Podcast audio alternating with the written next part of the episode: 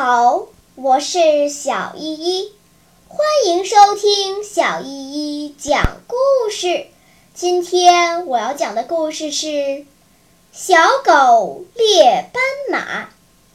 在非洲大草原上，四只瘦弱的小狗正与一只高大的斑马进行一场生死搏斗。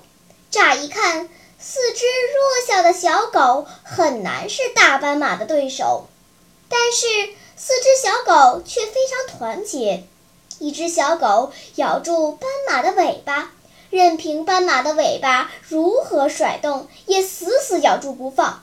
另一只小狗咬住斑马的脖子，无论斑马怎么摇头，也绝不松口。第三只小狗则咬住斑马的一条前腿。一点儿也不放松，最后一只小狗则咬住斑马的一条后腿，也是咬住不放。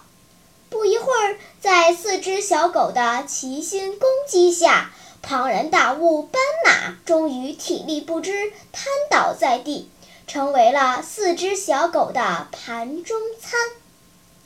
小朋友们，在适者生存的大自然。